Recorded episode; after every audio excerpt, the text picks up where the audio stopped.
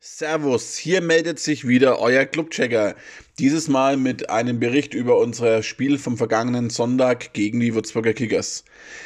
Ja, wir haben, wie schon im vergangenen Jahr, wieder mit einem Sondertrikot zu dieser Zeit gespielt. Dieses Mal mit unserem Lebkuchen-Sondertrikot. Ich hatte ja schon ganz kurz auf Instagram geschrieben, was ich davon halte. Ja, fassen wir es zusammen äh, mit dem Sprichwort, Geschmackssache sprach der Affe ein bisschen die Seife. Also es ist äh, nicht jedermanns Ding gewesen. Ich habe es mir jetzt auch nicht geholt, aber grundsätzlich finde ich ähm, die Aktion schon ganz gut. Und man hat schon versucht, das ein oder andere schöne Element umzusetzen. Mit den Lebkuchen hat man sich jetzt vielleicht in der Art und Weise keinen Gefallen getan, aber gut, das ist wie gesagt Geschmackssache. Kommen wir zur Aufstellung. Wir mussten einmal wechseln. Robin Hack, der ja am vergangenen Spieltag äh, böse umgeknickt ist, hat noch nicht wieder beginnen können, saß auf der Bank. Für ihn hat dann überraschenderweise Hanno Behrens begonnen.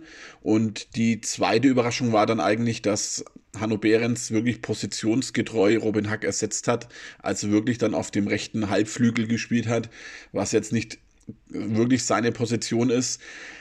Da wollte man wohl schon auf das reagieren, was man zu erwarten hatte, nämlich auf die Spielweise und das äh, Spiel, was sich entwickeln würde gegen Würzburg tiefstehende Gegner, wir mit viel Ballbesitz, wenig Möglichkeiten mit äh, schnellen Außenspielern zu agieren.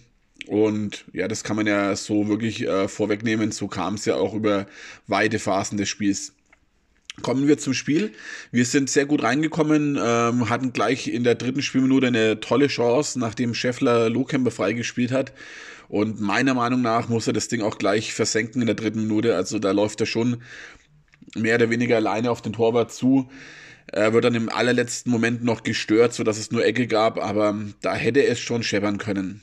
Ja, danach ähm, haben uns ein bisschen die spielerischen Mittel gefehlt. Also es war genau das, was eben erwartet wurde. Es war dann wirklich eine zähe Partie, überschaubares Niveau. Fehlpässe auf beiden Seiten. Würzburg stand sehr tief, hat offensiv gar nicht stattgefunden. Wir waren aber einfach zu unpräzise und haben ja die spielerischen Ideen nicht so entwickeln können, wie wir das äh, gebraucht hätten. So hat es bis zur 36. Spielminute gedauert.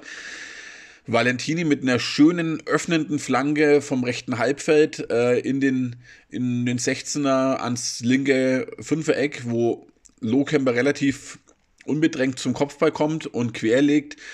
Und ähm, ja, Scheffler steht in der Mitte des 5-Meter-Raums und da kannst du ihn auch nachts um drei wecken, dann nickt er den auch noch ein. Also das war für ihn jetzt keine besondere Schwierigkeit mehr und dann steht es halt 1 zu 0. Wieder eine schöne Co-Produktion unseres Sturmduos Lohkemper Scheffler, die immer besser aufeinander abgestimmt sind und das läuft einfach bei den beiden gerade hervorragend. Danach musste leider Valentini kurze Zeit später verletzt ausgewechselt werden, wie wir mittlerweile wissen, mit einem kleinen Muskelfaserriss in der rechten Wade. Äh, für ihn kam Noel Knote dann ins Spiel, weil ähm, Oliver Sorg, der zweite Rechtsverteidiger im Kader, ja verletzungsbedingt ebenfalls gefehlt hat.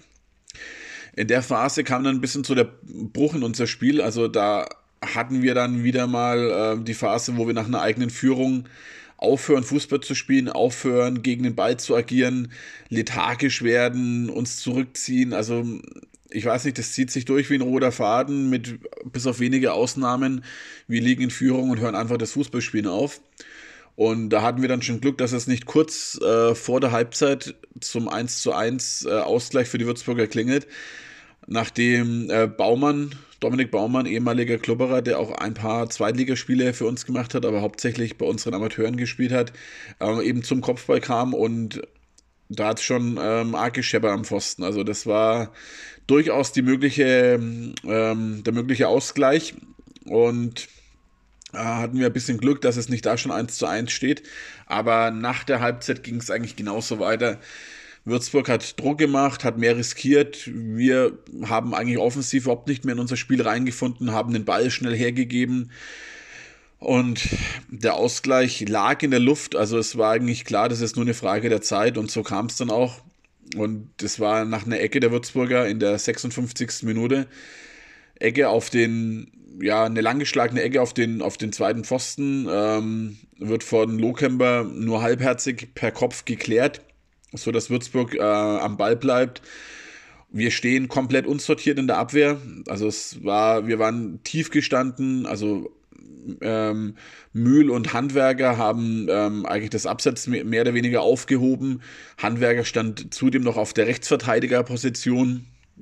Unsere linke Seite war komplett blank und dort wird natürlich auch der Ball dann hingeschlagen, sodass der Würzburger äh, den Ball Volley äh, ab, ja, ähm, Richtung Tor schießt und der Ball geht an den Pfosten, von dort an den Rücken von Martinia und springt dann Dominik Baumann vor die Füße und ja, den hätte ich auch noch versenkt. Also das war jetzt wirklich keine Raketenwissenschaft und dann hat er eben zum 1 zu 1 eingeschoben. Und dann wurden wir wieder mal bestraft für unsere äh, destruktive und lethargische äh, Spielweise in, in, in der Phase, wo wir in Führung lagen. Wir haben dann reagiert, wir haben dann für Behrens und Dovedan Hack und Nürnberger gebracht und doch versucht, mehr Tempo ins Spiel zu bringen. Und es wurde dann tatsächlich auch wieder besser. Aber es blieb natürlich das zähe Spiel. Würzburg stand sehr tief, hat immer wieder mal versucht, mit, mit langen Bällen oder mit, mit, mit Kondern ähm, Nadelstiche zu setzen, hat aber eigentlich äh, wenig funktioniert. Und wir ja, hatten aber auch nicht die spielerischen Mittel, um da mit unserem Ballbesitz dann äh, Großes anfangen zu können. Wir hatten dann allerdings schon zwei Situationen, wo durchaus die Führung wieder drin war. Einmal war es ein Kopfball von Manuel Schäffler, der an den rechten Außenpfosten ging. Und einmal war es Neue Knote mit einer seiner wenigen Offensivaktionen, äh, wo er per Linksschuss dann auch am rechten Pfosten gescheitert ist. Man dachte dann, okay, 1 zu 1, dabei bleibt es wieder mal nach einer Führung ähm, Punkte hergeschenkt und wieder mal spielerisch hinter dem zurückgeblieben, was man sich eigentlich vorgenommen hat. Und aus so einer Spielsituation, wo wir eben mal Favorit waren und mehr Ballbesitz hatten, nichts äh, rausgeholt. Aber dann hatten wir in der 92. Minute nochmal eine Ecke. Die hat dann der Geisi reingeschlagen. Und in der Mitte kam dann Sörensen ja eigentlich relativ ungehindert äh, zum Kopfball und nickt dann eben wuchtig zum 2 zu 1 in den linken Winkel ein. Ich weiß nicht, ich habe es wahrscheinlich noch nicht erzählt. Äh, vor 14 Jahren in, ähm, hatte ich mal bei unserer Firmenmannschaft mal den Spitznamen Horst Rubesch. Und so ungehindert wie Sörensen hier zum Kopfball kam, hätte ich mir auch diesen Treffer durchaus zugetraut.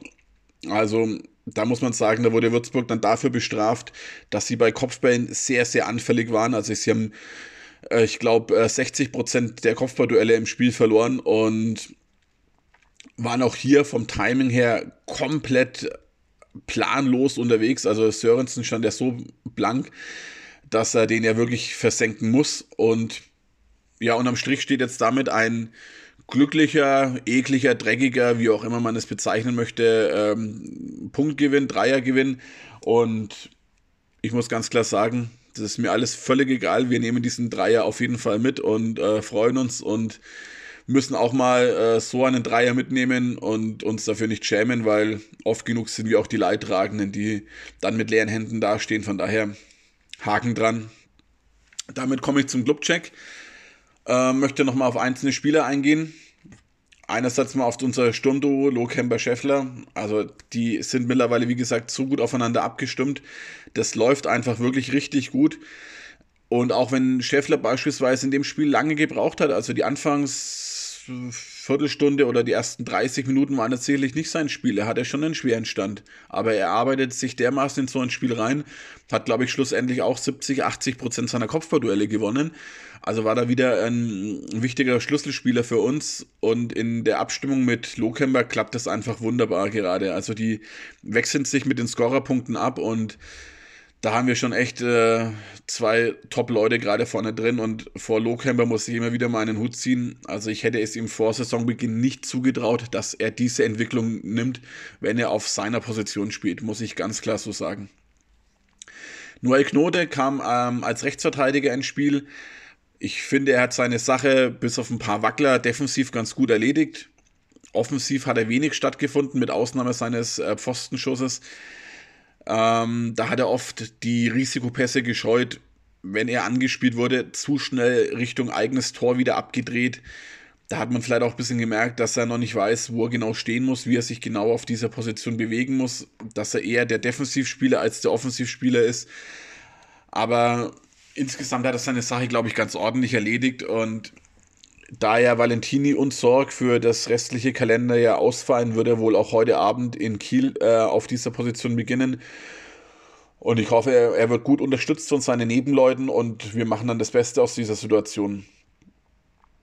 Ja, noch zu erwähnen wäre, dass mit Erik Schuranov, unser U19-Stürmer, sein Profidebüt gegeben hat. Und das ist natürlich auch richtungsweisend und schön, äh, dass ein U19-Spieler zum Einsatz kommt, ist ja bei uns auch nicht alle Tage der Fall. Und ähm, da hoffe ich, dass er jetzt halt im Kader bleibt und immer wieder mal zu seinen äh, Chancen als Joker kommen wird, weil er ist natürlich ein Riesentalent, auf das wir dann in Zukunft zählen können und müssen, wahrscheinlich.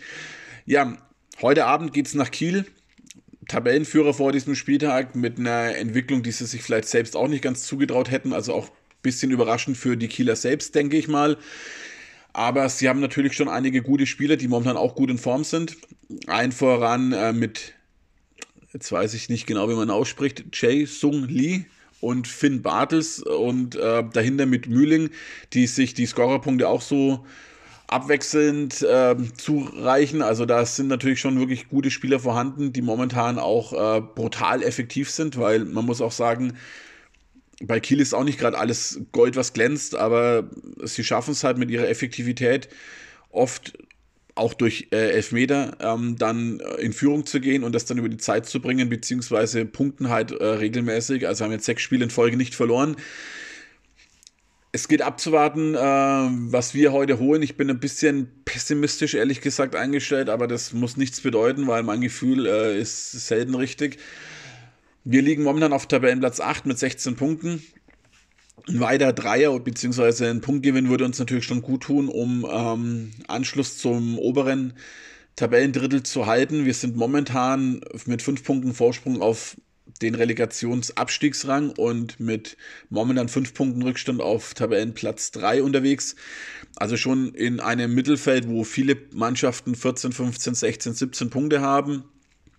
Von daher wäre es wichtig, jetzt nochmal zu punkten, um oben dran zu bleiben und den Abstand nach unten zu vergrößern. Schauen wir mal, was dabei rauskommt. Ich drücke die Daumen, ich bin äh, dabei und werde es mir anschauen. Und dann hören wir uns in den Tagen wieder mit dem Bericht über unser Spiel in Kiel. Bis dahin, macht's gut, euer Clubchecker.